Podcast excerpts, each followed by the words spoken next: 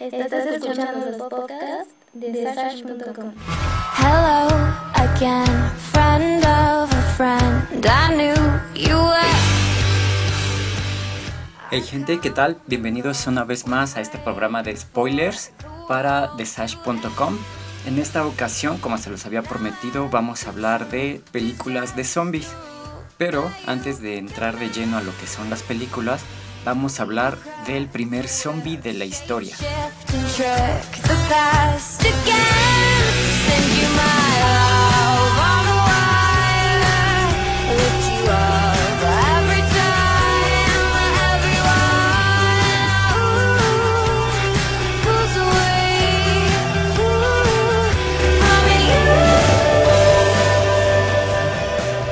Y este no puede ser otro más que Lázaro de Betania.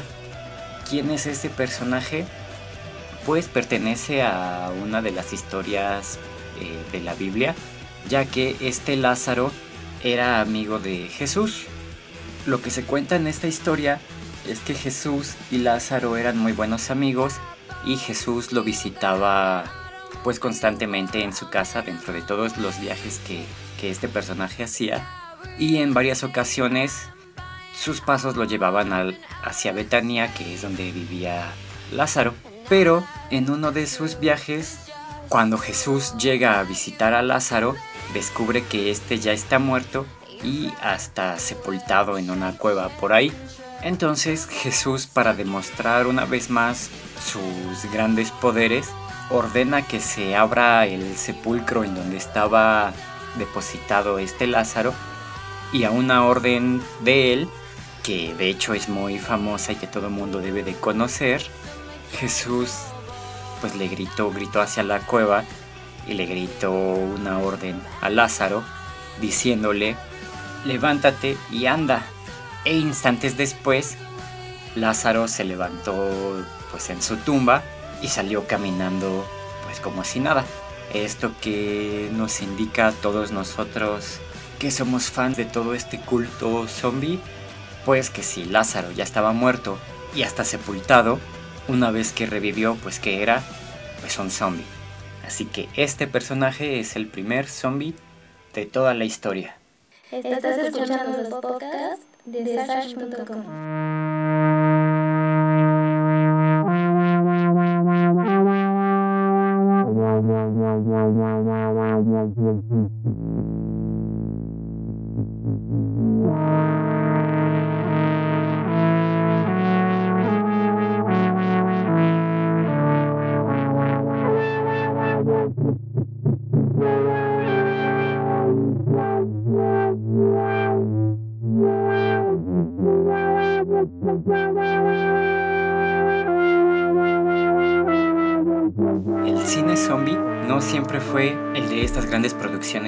conocemos actualmente, sino que se ha ido dividiendo en diferentes etapas a lo largo de toda su historia para irle dando forma a lo que todos conocemos en la actualidad.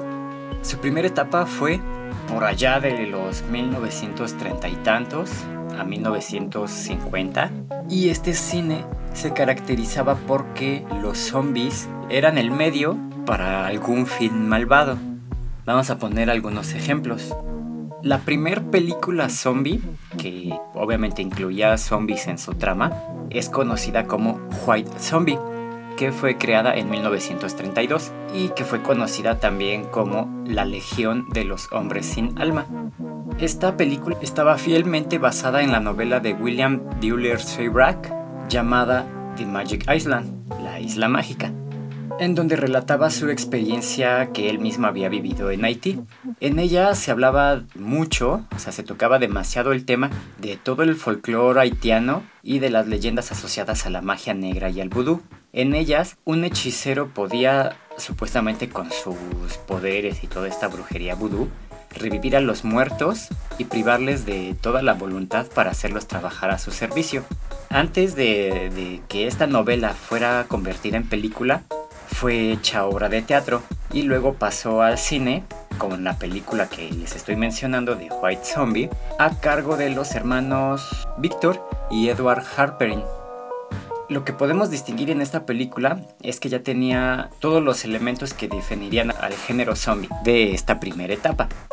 Un villano que poseía una horda de zombies y que actuaban bajo las órdenes de este villano, el cual podría ser pues de cualquier tipo.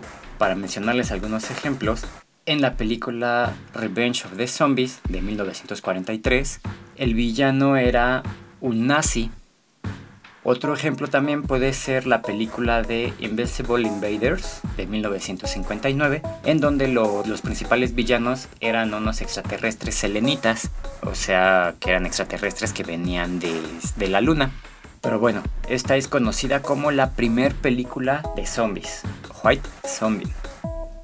De ahí le siguieron varias películas que todavía participaron en darle forma a todo lo que es este culto zombie y que formaban parte de la primera etapa. Otro ejemplo es The Walking Dead, la película de 1936. Y la peculiaridad de esta película era que el tipo zombie, o sea, un zombie, era el chico bueno de la película. Y esta fue dirigida por Michael Curtis. Y dentro de esta primera etapa de películas zombies, la que podemos destacar como una de las peores películas zombies de todas, así la que está clasificada como la peor película, es la de Plan 9 from Outer Space. De aquí, a partir de, de todas estas películas, podemos diferenciar lo que es la segunda etapa de las películas de zombies. Y esto es hasta 1968, en donde se marcó el comienzo de, esta nueva etapa con la llegada de La Noche de los Muertos Vivientes, que es súper, súper famosa esta película, Night of the Living Dead, de George Romero. Romero a partir de este momento se hizo uno de los principales exponentes en el cine zombie y esto es porque él mismo ha creado muchísimas películas que se tratan únicamente de eso, de ataques zombies. Pero bueno, esta película que les platico de La Noche de los Muertos Vivientes de 1968 se grabó en blanco y negro con un presupuesto de 114 mil dólares y se caracterizó porque la mayoría de sus actores eran completamente novatos o incluso eran amigos y familiares del mismo Romero que los había llevado para hacer relleno en su película y pues tratarlos como, pues, como extras. La película fue un rotundo éxito, marcó todo lo que es un cambio para las películas de zombies. Y tan exitosa fue la película que en 1990 se hizo un remake de esta misma película por Tom Savini que ya fue filmada a color, obviamente, pero la original y la primerita y la buena es la de 1968. Según la visión de Romero, él mismo definió el nuevo, la nueva etapa del género zombie con pues con ciertos aspectos que siguen definiendo hasta la fecha lo que son las películas zombies. Y si no, pues chequense estos puntos. Los zombies no es un efecto local, sino es una plaga imparable de proporciones bíblicas. Nadie controla a los zombies, solo son muertos que vuelven a la vida y pues andan vagando por todo el planeta. Su única motivación es alimentarse con la carne de los vivos su inteligencia es sumamente reducida, al caso de que lo más destacable que pueden hacer es utilizar herramientas básicas, como lo hace uno de los primeros zombies que aparecen en la pantalla en la película La Noche de los Muertos Vivientes, en donde uno de los zombies toma una piedra para romper el cristal de un carro.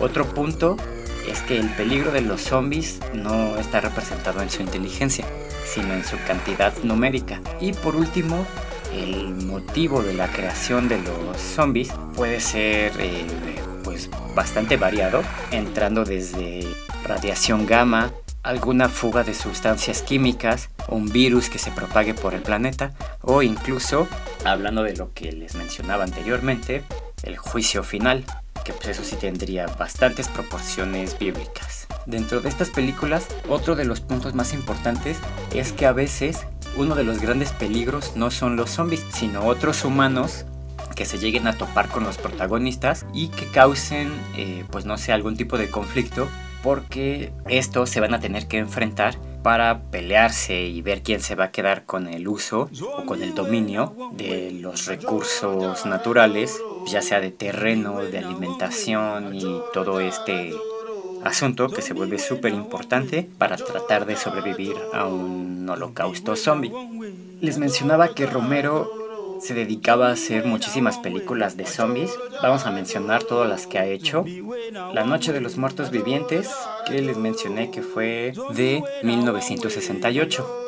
De ahí le sigue la segunda, obviamente, que es El Amanecer de los Muertos Vivientes o El Amanecer de los Muertos en 1978. De ahí nos seguimos con El Día de los Muertos Vivientes de 1985. Posteriormente produjo La Tierra de los Muertos del 2005. De ahí siguió El Diario de los Muertos en el 2008. Y finalmente podemos concluir Supervivencia de los Muertos del 2009.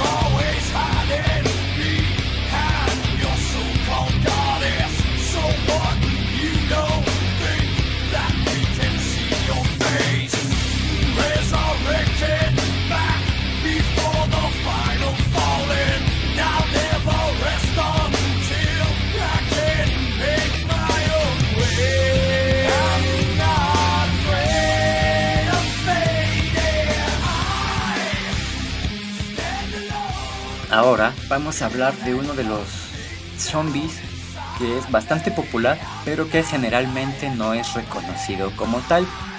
¿De quién estamos hablando? Pues de esta famosa película de El Cuervo, producida en 1994 y que está basada fielmente en los cómics del mismo nombre, El Cuervo, de 1989. Lo más notable de esta película es que alcanzó el éxito muchísimo antes de su estreno, ya que durante la producción Brandon Lee, el hijo de Bruce Lee, murió tras ser tiroteado en una de las escenas de la película. Esto fue cuando Eric Raven, que es el nombre de su personaje, llega a enfrentarse a, la base del gran villano y ahí todos le empiezan a disparar. Realmente la escena sí era así, en donde todos se sorprendieron fue en que pues los demás actores le dispararon balas reales a Brandon Lee y desgraciadamente pues se murió en la realización de esta escena. Existieron muchas especulaciones de por qué sucedió todo esto, no las vamos a tocar aquí, pero bueno, la película inicia en donde Eric Draven es asesinado brutalmente junto con su novia Shelley Webster, ya que ella era uno de los principales exponentes en un movimiento pacifista que ella estaba organizando en donde se oponían rotundamente al crimen que practicaba esta banda llamada Top Dollar, que fueron los que tirotearon a Eric en la escena que les comenté anteriormente. Y esta banda de Top Dollar constantemente mantenía aterrorizada toda la ciudad cometiendo crímenes sin que nadie los, lo pudiera evitar, eran dueños de toda la ciudad y hacían sus destrozos y ellos promovían muchísimo el crimen, las drogas y todos estos vicios malísimos. Eric y su novia fueron asesinados en la Noche del Diablo, que es una noche antes de Halloween y que fue bastante popular gracias a esta misma banda en donde hacían todos sus actos delictivos una noche antes del Halloween. Un año después de que Eric Draven, o sea Brandon Lee, este resucita con la ayuda de un cuervo con el único objetivo de la venganza. Gracias a la ayuda de este cuervo, Eric Draven pudo regresar a la vida con poderes como la inmortalidad, fuerza sobrehumana, una visión sobrenatural. Además, Eric contaba con la protección del cuervo, el cual era su guía espiritual. Y mientras este cuervo tuviera vida en este mundo, Eric Draven no podría ser eliminado, lo cual fue el elemento crítico al final de la película. Pero bueno, este fue uno de los zombies que muchas veces no es reconocido como tal, pero que sí recordamos lo que les comenté al principio de este podcast, es que esa es la particularidad de un zombie. Fue un vivo que murió y ahora regresó a la vida. Así que claro que el cuervo es un zombie.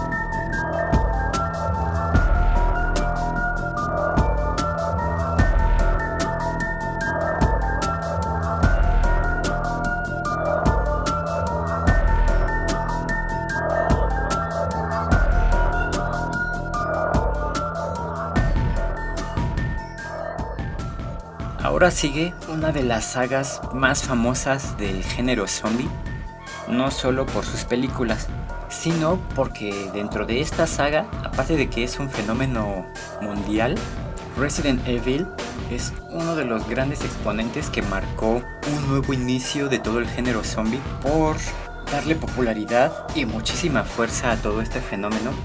Pero bueno, Resident Evil o Biohazard, que es un nombre con el que se le conoce en Japón, cuenta con cómics, con novelas, películas y videojuegos, entre muchas otras cosas que se han popularizado. La trama principal de Resident Evil es que todo comienza en la ficticia ciudad de Raccoon City, la cual es una tapadera nada más para la corporación Umbrella, ya que en esa ciudad o en todos los laboratorios que Umbrella Corp tiene en esa ciudad, ahí hacen investigaciones de un arma biológica llamada el virus T. El virus T permite la reanimación del tejido muerto a escala celular, lo que en resumidas cuentas significa que revive a los muertos. Vamos a enfocarnos un poquito más a lo que son las películas y de esta forma llegamos a Resident Evil 1, El huésped maldito, producida en el 2002. Estas películas de Resident Evil al principio no las quisieron hacer muy apegadas al juego para variar un poco la historia, porque pues si tú eres fan de los videojuegos y después ves una película basada en orden en los mismos juegos, y ahí con esto me refiero a que si tú jugaste Resident Evil 1 y después ves la película de Resident Evil 1 en el cine, pues ya sabrías lo que va a pasar, ya sabrías en qué va a acabar.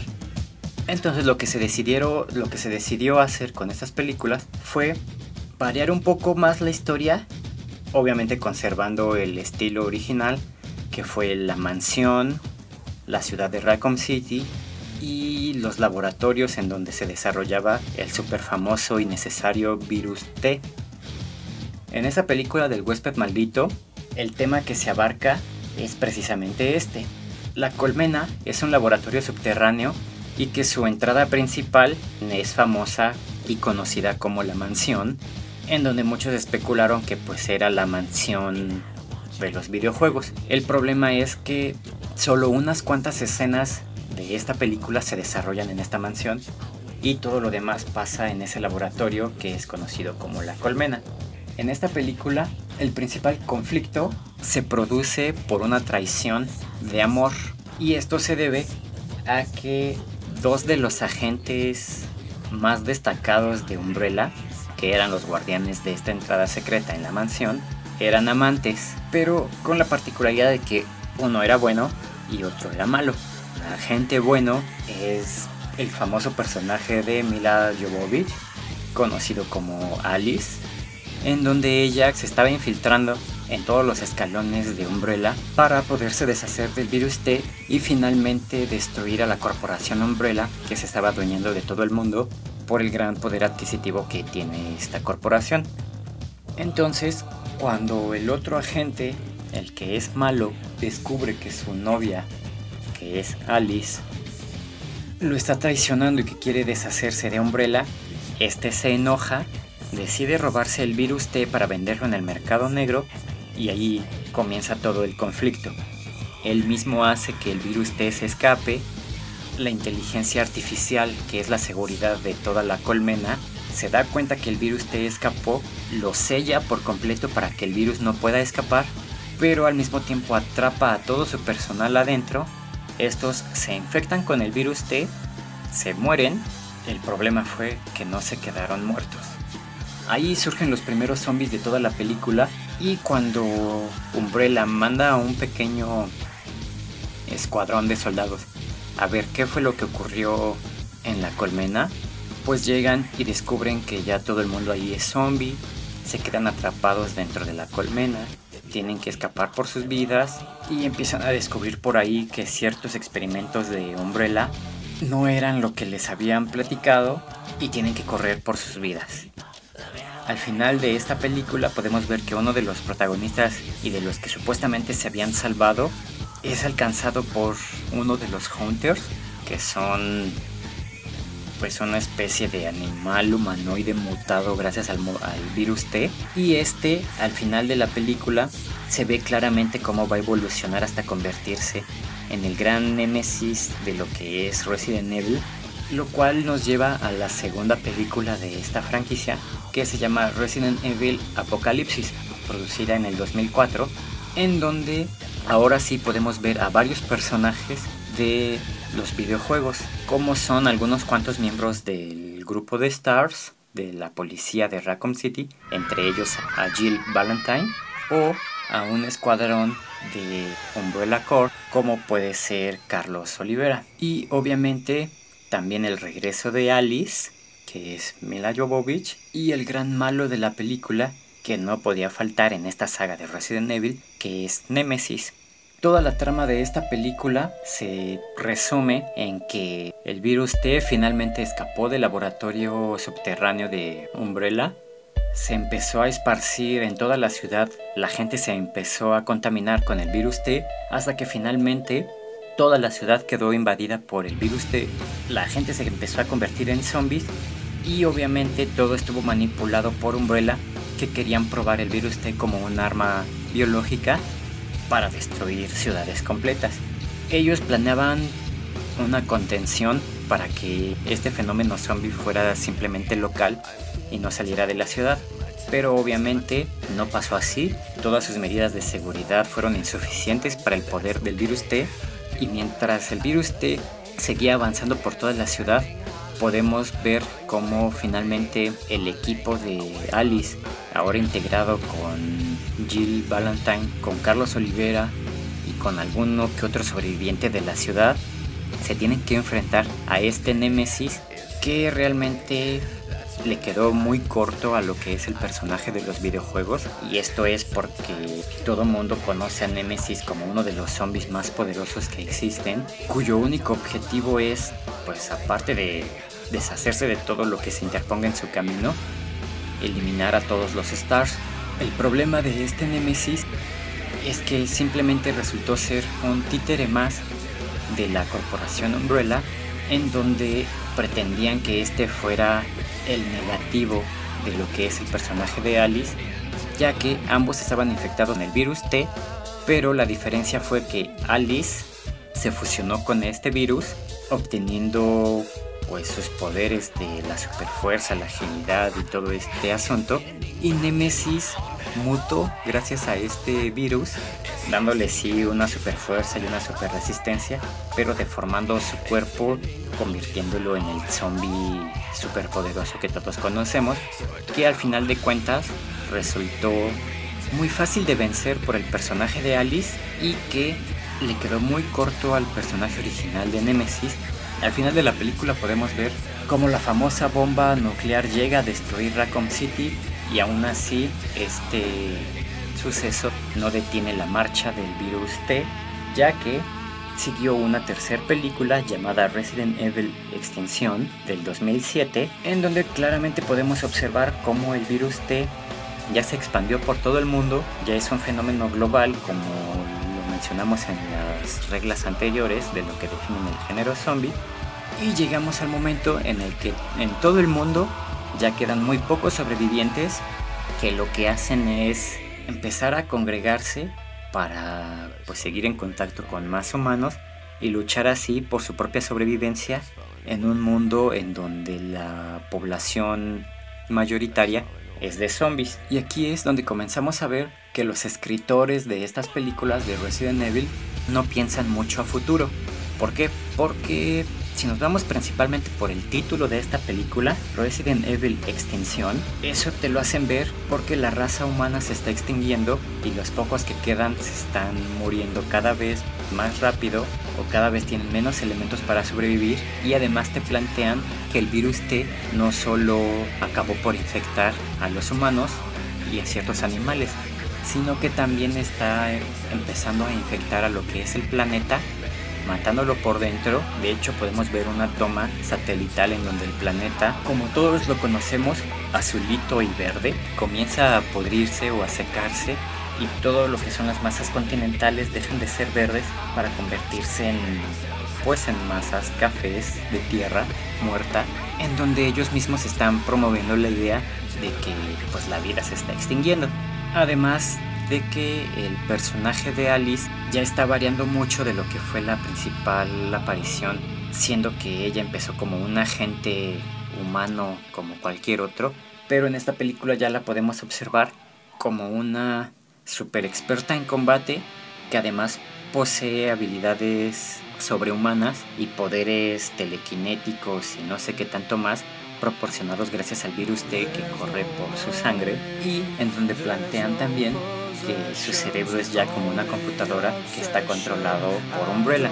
Al final de esta película, unos cuantos sobrevivientes con la ayuda de Alice logran escapar en un helicóptero hacia Alaska, en donde se supone que el planeta está libre de infección, o sea que no hay zombies y que el virus T no ha podido llegar a manifestarse como se le ha conocido en todo el planeta. Finalmente Alice llega a las instalaciones de Umbrella y descubre que pues se supone que ella era la clave de la cura para el virus T. Toda esta película, toda esta tercera entrega se trata de Alice como si ella fuera la cura. El supuesto villano se la pasa buscándola todo el tiempo para destilar una cura de su sangre. Le dan demasiada importancia a este personaje y a este elemento de la cura para que al fin de cuentas no haga nada. ¿Y por qué digo que no se hace nada? Porque aparte de que tenían muchísimos clones con la sangre de Alice y decían, bueno, pues la sangre de los clones no es suficiente, necesitamos a la original. Después la original llega a la base. La reina roja le dice que ella puede enseñarle cómo destilar una vacuna de su sangre, pero pues nos podemos dar cuenta de que esto nunca pasa porque llegó una cuarta película llamada Afterlife en el 2010, en donde Alice con su ejército de clones llegan a invadir Tokio y en ningún momento se vuelve a tratar el tema de la cura. Entonces podemos entender que o la Reina Roja le engañó o que nunca se desarrolló ningún tipo de cura y que simplemente fue un elemento que al final de cuentas no tuvo ninguna importancia porque no se vuelve a retomar. Lo que a mucha gente no le gustó de esta película es que en los primeros 5 minutos lo que parecía y prometía ser una buena película de acción cambió radicalmente gracias a que Wesker destruyó a todo el ejército de clones de Alice y le quitó a la Alice original sus poderes, no sé, de una forma súper sencilla, lo cual sí deja ver el nivel de estrategia y de habilidades de Wesker, pero bueno, mientras se desarrolla la trama de esta película, podemos ver que cada vez son menos los sobrevivientes que quedan en el planeta y cada vez son más los zombies, tanto los sencillitos como los super zombies que cada vez empiezan a aparecer más y más, como es un elemento muy recurrente ya en toda esta saga de Resident Evil y en otras tantas, en donde los zombies normales ya no son suficientes y tienen que sacar supermutaciones gigantes para enfrentarse a los protagonistas de estas historias. En este caso, en Resident Evil 4 Afterlife, del zombie del que les estamos hablando es de este gigante que pues trae su hacha o mazo gigante y que finalmente pues es destruido después de una gran pelea junto con Alice y Claire Redfield. Y vuelvo a lo mismo, si se supone que ya no había sobrevivientes, que el planeta Tierra ya se estaba muriendo, ¿cómo es posible que haya salido una quinta película de Resident Evil llamada Retribución en el 2012, en donde todavía queden muchos sobrevivientes en el planeta Tierra que finalmente se van encontrando todos con el personaje central de Alice. Y ya es en esta película en donde podemos ver que crecen más y más las exageraciones de esta cinta para darle un poco más de paralelismo con los videojuegos que son súper exagerados ya con unas mutaciones increíbles de todos los animales y todos los super zombies, ya que en esta película de retribución de lo que se trata es de que un complejo de Umbrella que está lleno de clones conocidos por Alice. Es en donde se controla todo el desarrollo actual de lo que es la corporación Umbrella, pero lo que se trata en esta película es que el virus T y la Reina Roja ya alcanzaron una evolución tan grande que incluso para las personas que controlaban Umbrella ya se salió de control y por esto me refiero a Wesker que al final de esta película se supone que hace una alianza con Alice a quien le regresan sus poderes para enfrentarse a la nueva amenaza que son todos estos super zombies como se puede ver en la escena súper exagerada de esta película, con la cual nos hacen ver que va a salir una sexta entrega, en donde, pues fuera de una película de zombies, ya podemos ver una exageración de mutantes, tanto tipo dinosaurio como voladores de todo tipo, en donde todos los humanos ahora sí forman una resistencia porque parece ser que ya llegó el fin del mundo. Oh no, not again. Oh my, oh my, oh my goodness gracious. Oh, oh yeah.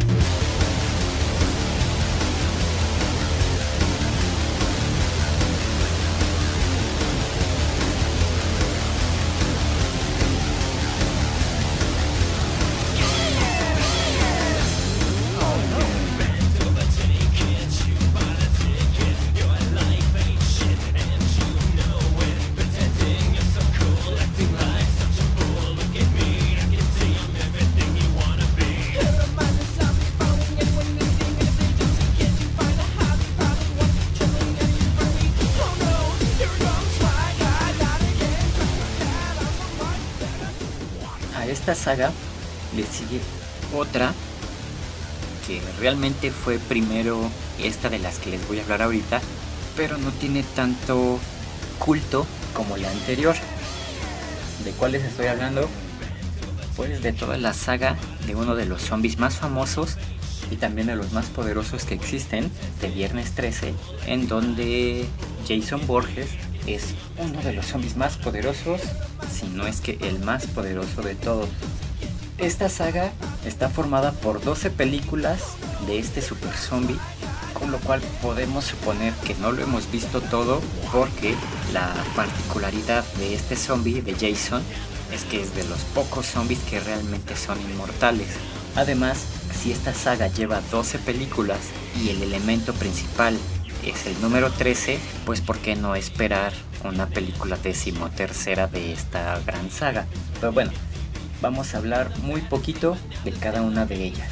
La primera película es Viernes 13 de 1980, en donde la particularidad de esta película es que Jason no es el malo, es su mamá, la cual busca venganza contra los líderes campistas en donde estaba su hijo, que pues es Jason, y que por un descuido de estos líderes del campamento, por estarse besando y frotándose y haciendo todas estas cosas, descuidaron a Jason que no sabía nadar y que por estar sufriendo el bullying de otros niños por estar feo y ser deforme y cosas así, se ahoga en el lago y se muere.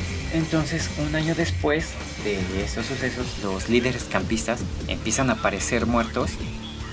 Al final de esta película, la protagonista, como siempre, es la única que sobrevive, ya que eh, ella descubre que la que está cometiendo todos esos asesinatos es la mamá de Jason y al final la mata, la decapita en el lago. Lo que podemos ver en la escena final de esta película es que Jason se sale del lago ya como un zombie obviamente porque les repito, este se muere al principio de la película y al final de la película revive, se sale del lago caminando, entonces desde este momento él ya es un zombie. La siguiente película, que es Viernes 13, parte 2, de 1981, esta película acontece dos meses después de la muerte de la mamá de Jason, en donde Jason se ve que sale del lago una vez más para cobrar venganza sobre la campista que mató a su mamá o sea que literalmente Jason revive para cobrar venganza sobre esta persona y la mata. A esta película le sigue una tercera parte que muy originalmente es llamada Viernes 13 parte 3 en 3D. Y por este 3D me refiero al 3D chafita que se hacía en 1982 en donde la película era casi casi en blanco y negro y el 3D lo realizaban tus lentes con un lente azul y un lente rojo y quedaban un efecto más o menos pues de 3D. Y la trama de esta película sucede solo solamente un día después de lo que es Viernes 13 parte 2. Esto quiere decir que si en Viernes 13 parte 2 matan hoy a Jason, en Viernes 13 parte 3, mañana Jason revive a hacer de las suyas de nuevo. A esta película le sigue Viernes 13, el capítulo final de 1984. Y la siguiente película es conocida como Viernes 13, un nuevo comienzo en 1985. Con esto podemos darnos cuenta que los productores de esta gran saga planeaban pues ya dejar en paz el cuerpo putrefacto de Jason en el 84, pero fue tan redituable esta saga que simplemente un año después decidieron sacar otra. En esta película, en la quinta entrega, su característica principal es que es la segunda película en donde Jason no es el asesino, sino que el asesino de esta película de 1985 es el héroe de la película de 1984. Este héroe, que se llama Tony, se quedó acá como pues un poco loquito por todos los sucesos que acontecieron en su película y él en esta locura es el que comienza a matar a unas cuantas personas. Al final de la película lo atrapan y lo encierran y todo este asunto, ya saben. Pero un año después, en 1986, llega la sexta película, que es conocida como Viernes 13, Jason vive, en donde por un accidente el mismo personaje de Tony es el que revive a Jason y pues ya Jason lo mata y él es el que sigue matando a toda la demás gente y causando el caos por todos esos alrededores. Dos años después llega lo que es la séptima entrega de esta saga, conocida como Viernes 13, La Nueva Sangre, producida en 1988. En esta película lo que se plantea es que una chava con poderes psíquicos intenta revivir a su madre que se ahogó en el mismo lago que Jason utilizando sus poderes mentales. El problema fue que eh, pues yo creo que no se concentró muy bien o no sé cómo haya estado el asunto, pero en vez de revivir a su mamá, revivió a Jason.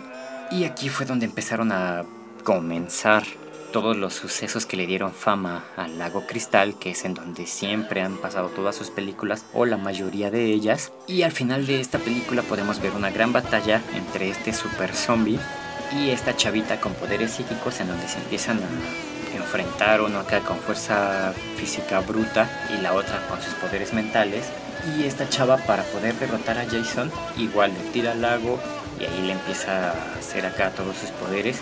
Y lo peculiar de esta película es que termina como empezó, ya que la chava intenta revivir a su papá o a su mamá, que estaban eh, hundidos en el lago, y con esto en vez de revivirlos, pues finalmente le da el último golpe a Jason y lo vuelve a atrapar en el lago.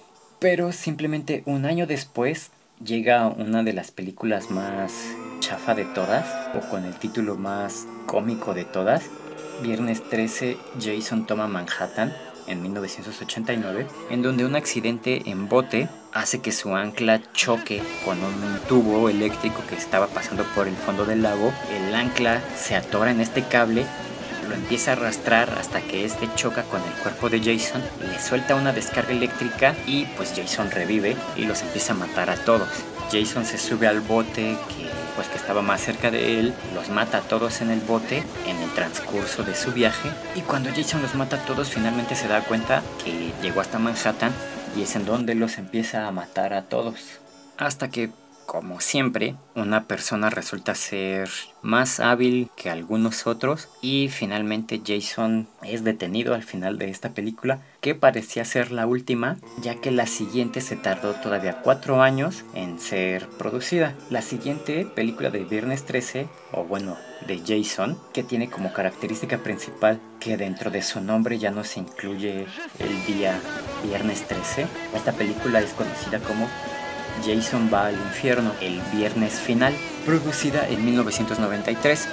Esta película se desarrolla en las calles de Estados Unidos. Recuerden que en la película anterior Jason se murió en Manhattan. Entonces cuando revive Jason empieza a matar a muchas bandas por ahí, gente que, de gente drogada y gente que se le enfrenta. Entonces Jason está siguiendo a mucha gente por ahí, matándolos a todos y todo este asunto. Al final ya saben, típico de estas películas, la heroína al final de la película consigue derrotar a Jason, lo dejan tirado por ahí y el elemento que yo creo que pretendían que fuera un elemento cómico al final de toda la película, pero que resultó muy chafa, muy simplón y muy nada que ver, fue que al final de esta película cuando el cuerpo de Jason ya estaba tirado ahí en la tierra, se abrió un hoyo en el suelo que jaló el cuerpo de Jason, haciéndole honor al título de esta película de Jason va al infierno, donde el cuerpo de Jason es succionado y solo la máscara de Hockey se queda en el pues en la tierra ahí depositada y parece ser que ahí se va a acabar la película.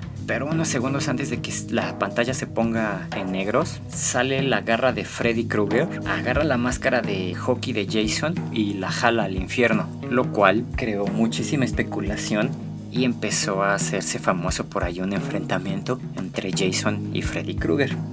Pero bueno, todavía faltaría mucho tiempo para que estos dos personajes se pudieran enfrentar en una película, ya que salió una película más conocida como Jason X, producida en el 2001. En esta película, el personaje de Jason Borges ya era muy famoso, todos lo conocían su cuerpo fue recuperado por ahí, en algún lugar se lo debieron de haber encontrado, yo me imagino. Y este fue condenado a la ejecución, obviamente por todo el historial de crímenes que había cometido él en el pasado. Fue sentenciado a morir de la forma que fuera posible y esto fue pues que lo intentaron ahorcar y no se murió, lo intentaron electrocutar y no se murió, lo fusilaron y tampoco se murió. Gracias a esto la ley o en algún juicio que le hicieron a Jason, dijeron, bueno, si él es incapaz de morir, lo que vamos a hacer es congelarlo de aquí al tiempo en el que podamos encontrar una forma para matarlo. Pero aún así esto no pasó, porque dentro de esta película se plantea que en el año 2445 un accidente en los laboratorios en donde Jason estaba congelado causó que Jason saliera de su criogenia y empezó a matarlos a todos en espacio hasta que ya saben, la heroína le puso un hasta aquí a Jason. Luego de eso, dos años después, llegó a las pantallas la película no tan famosa pero sí más cómica de Jason, conocida como Freddy contra Jason. En esta película se toca el tema de que Freddy Krueger, que es un fantasma que se alimenta con el miedo de los jóvenes, pues como ya no es recordado, ya nadie le tiene miedo y por lo tanto él ya no existe en este plano ni en el de los sueños.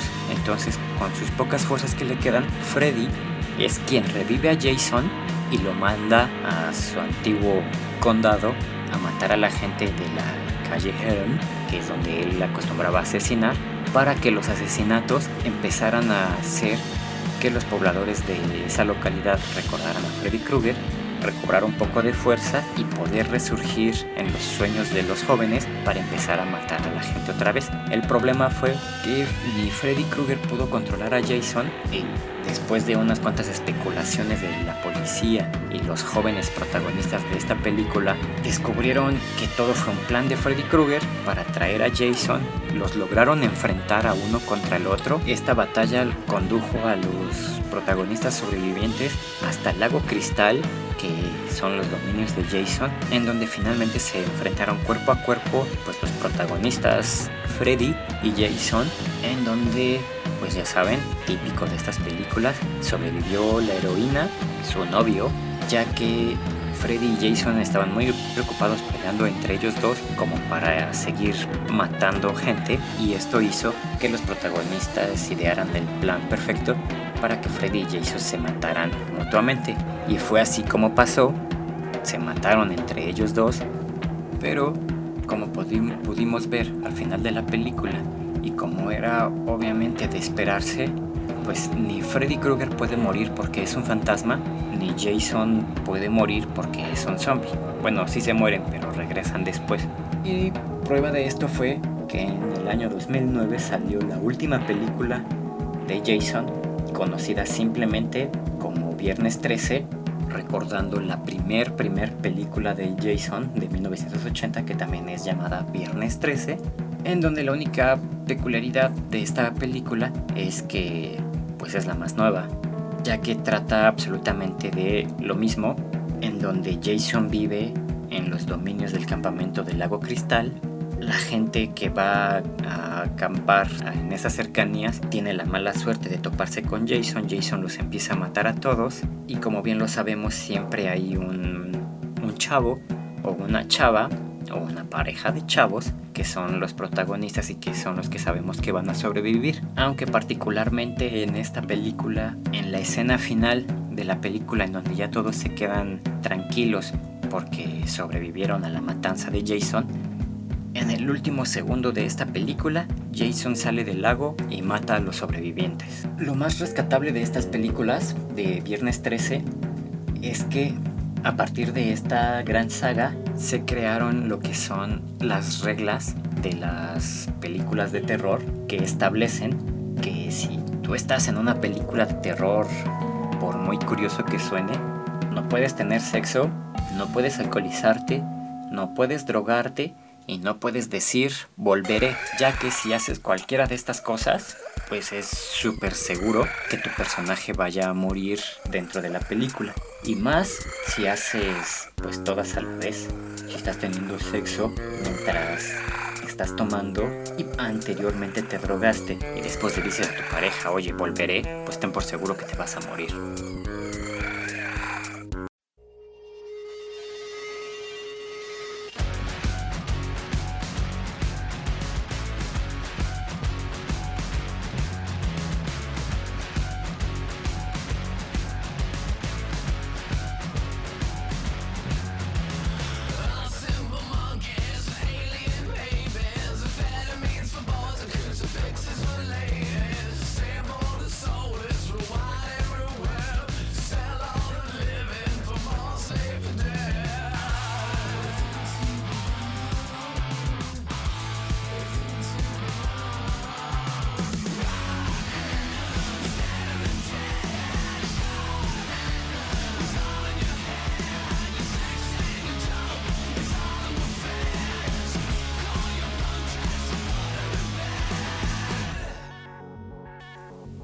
Aquí nos podemos pasar a otra película que habla de unos zombies medio raros.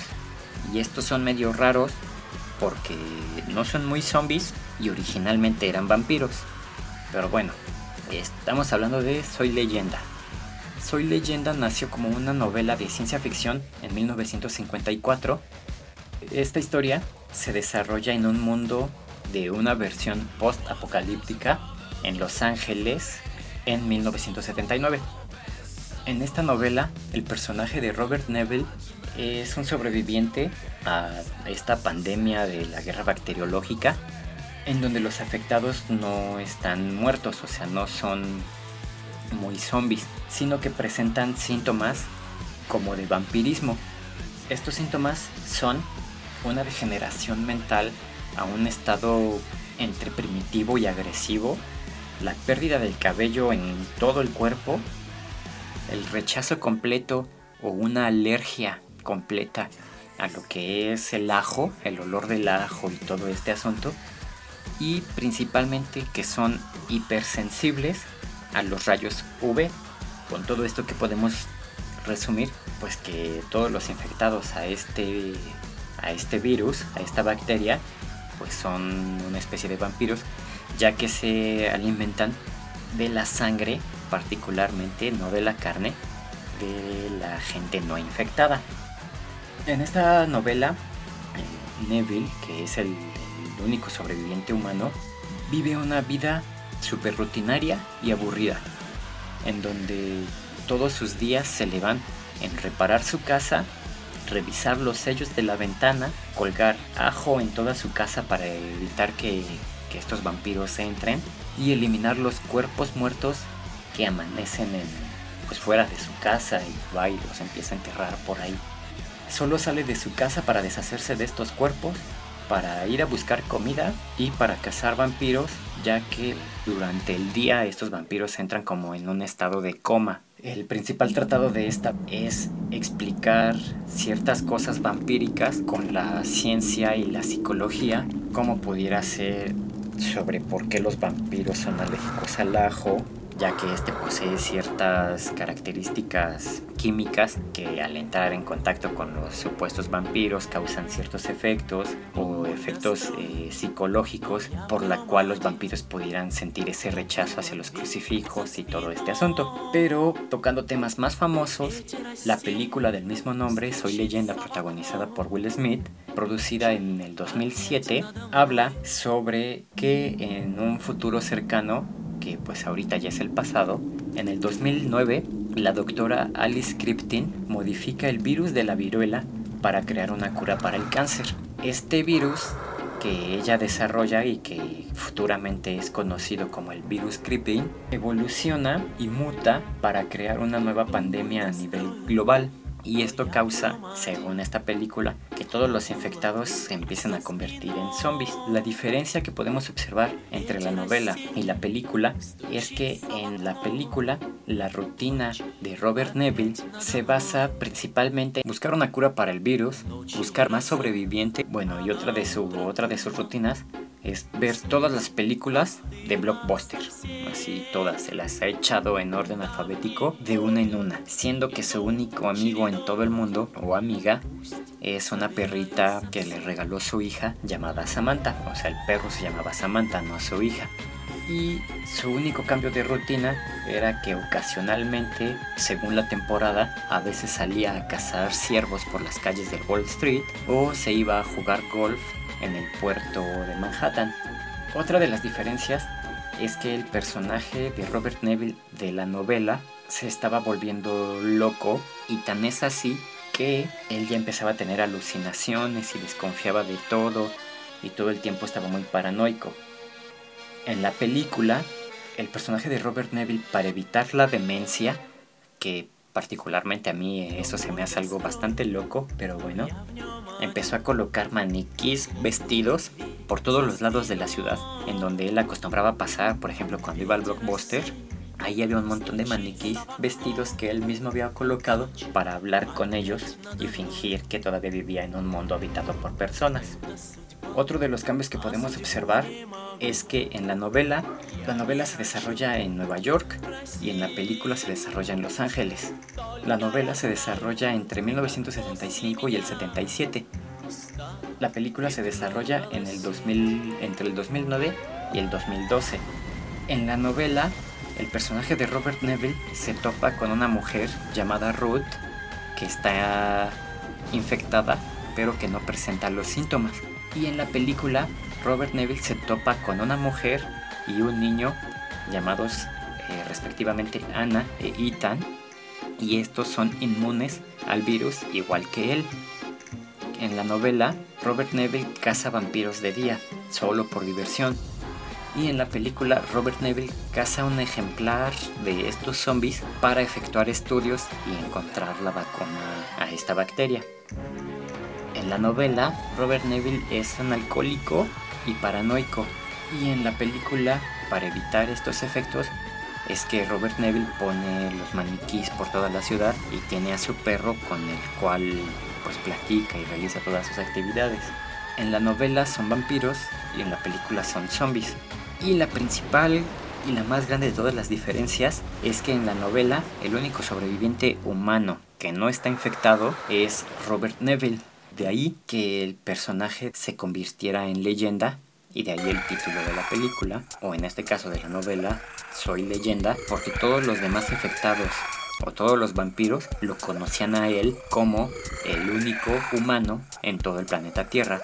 Y en la película, el personaje de Robert Neville se convierte en leyenda porque, aparte de que él vivió solo en la ciudad rodeada por estos zombies, él se convirtió en leyenda porque al final encontró la cura para el virus que convertía a todas las personas en zombies y dio su vida para salvar a Anna y a Ethan y garantizar la salvación de la raza humana con esa nueva vacuna que él había creado.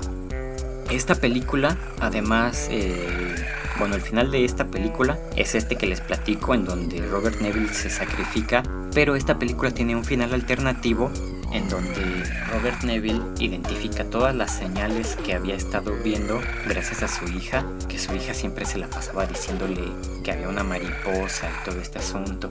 Y cuando conoció a Ana, ella le hablaba mucho de Dios y le decía que tenía que abrir los ojos a las señales porque las señales estaban en todas partes y todo esto. Entonces cuando el personaje de Will Smith empieza a ver todas estas señales y empieza a abrir sus ojos y a poner atención, descubre que la mariposa de la que tanto le hablaba su hija estaba tatuada en uno de los zombies que tenía él para hacer sus experimentos y deduce que todos estos zombies que al final se metieron a su casa a atacarlo es porque querían recuperar a esta chica zombie que curiosamente era la novia del líder de los zombies. Entonces cuando Robert Neville les abre las puertas y el líder de los zombies toma a su novia, se retiran en paz y los dejan irse como si nada. Y de esta forma Robert Neville logra irse con Anna y con Ethan hacia esa tierra prometida en donde no hay infección.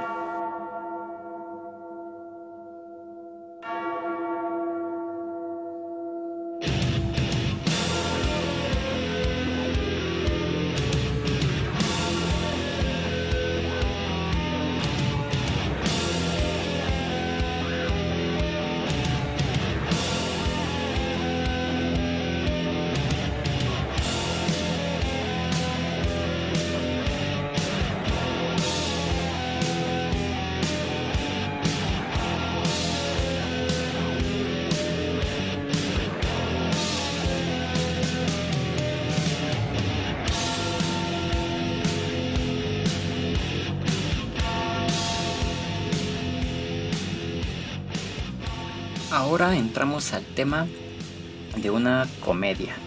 Zombieland es una de las pocas películas de zombies que existen que no es ni de acción ni de terror, sino una comedia debido a la historia y al protagonista que nos está narrando esta historia. Típico, y como ya todos nos lo imaginamos, en esta historia se narra una historia post-apocalíptica de una plaga zombie que infectó al mundo gracias a una variación del virus de la vaca loca. El protagonista de esta historia es un antisocial adicto al juego de Warcraft y que se la pasa tomando refresco Mountain Dew y que dentro de la historia se dirige hacia Columbus, Ohio, buscando la posibilidad de que sus padres todavía se encuentren con vida. Durante su viaje se encuentra con un cazador de zombies obsesionado con comer el último Twinkie en todo el mundo y que este cazador se dirige hacia Tallahassee. Cuando estos dos personajes se conocen, el chavo protagonista se va a presentar, le va a dar la mano y todo este asunto de protocolo humano, pero el cazador le dice que no se involucren y que no se den sus verdaderos nombres y por lo tanto desde ese momento se empiezan a dirigir hacia ellos mismos con nombres de los lugares hacia donde van. Entonces el protagonista de esta historia es conocido desde este momento como Columbus y el cazador de zombies es conocido desde este momento como Tallahassee. Durante su viaje se topan con dos chavas que resultan ser hermanas. A la mayor la conocen como Wichita y a la menor la conocen como Little Rock. Ellas son unas estafadoras y son tan expertas en eso que lograron engañar a Columbus y a Tallahassee para robarles todas sus armas y su Homer. Esto al final no importa mucho porque Columbus y Tallahassee se encuentran otra Homer lleno de armas. Después se vuelven a encontrar con Wichita y con Little Rock. Empiezan a formar ahí una amistad y relaciones. Una vez que se hacen amigos entre todos ellos gracias a todas sus vivencias, su viaje los lleva hasta Hollywood y ellos mismos llegan a la conclusión de que si ya están, si son los únicos sobrevivientes humanos y están en Hollywood, pues qué mejor que vivir con estilo. Y entonces deciden meterse a la casa de Billy Murray. A Billy Murray lo podemos recordar por muchas grandes películas, pero entre ellas, y como bien se menciona dentro de la película de Zombieland, se le recuerda mucho por la película de los cazafantasmas y prueba de ello es que el personaje de Columbus y Little Rock se meten a la sala de cine que Billy Murray tiene en su mansión y se ponen a ver esta película mientras comen palomitas. Mientras esto pasa, Billy Murray, que estaba disfrazado de zombie para poder vivir pues libremente en el mundo como si él fuera un zombie, hace su aparición asusta a Tallahassee y a Wichita, pero les explica que él sigue vivo. Y para hacerle la broma a Columbus y a Little Rock, pues llega también a quererlos asustar como si fuera un zombie, pero con lo que no contaba es que Columbus es muy asustadizo y lo primero que hizo al ver al zombie de Billy Murray pues fue dispararle y desgraciadamente matar. La película está llena de chistes, y de cosas muy graciosas al respecto de los zombies y de la vida del protagonista que es Columbus, principalmente porque el protagonista tiene cara de tonto y todos en la película lo tratan como tonto. Pero realmente hay que tomar en cuenta que es una de las mejores películas de zombies que existen y obviamente contarla como una gran comedia en donde podemos obtener muy buena información si algún día este mundo se llega a plagar de zombies, ya que Columbus, para lograr sobrevivir siendo pues una persona no muy destacable en deportes ni nada por el estilo, desarrolló una muy buena lista de reglas para vivir al día a día con estos zombies. Son varias reglas, pero de las que se pueden rescatar que se mencionan en la película, uno, hacer cardio. Si estás viviendo en un mundo lleno de zombies y constantemente tienes que escapar, debes de tener la condición física para poder hacerlo. Número 2. Mata y remata. Si crees que ya mataste a un zombie, nada te cuesta darle un segundo tiro para confirmar que realmente ya no se va a levantar a comerte. Número 3. Cuidado en los baños. Cuando entres al baño, no te confíes y nunca estés desprevenido, siempre tienes que estar atento. Número 4.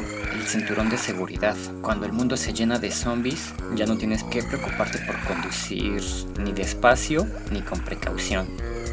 Número 7. Viaja ligero. Y esto va tanto por cosas como por persona. Mientras con menos gente viajes, mejor. Y mientras cosas tengas que cargar, pues también. Número 8. Pégate a un tipo duro. Y esta regla la cambió cuando conoció a Tallahassee. Vas a sobrevivir mejor si alguien te está protegiendo la espalda. Número 17. Nunca seas un héroe.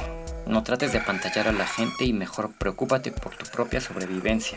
Aunque esta regla la modificó al conocer y al salvar a Wichita, así que quedó la regla número 17 como sé un héroe. Número 18. Entrar en calor. Cada vez que vayas a realizar una actividad física que involucre a zombies, debes de entrar en calor.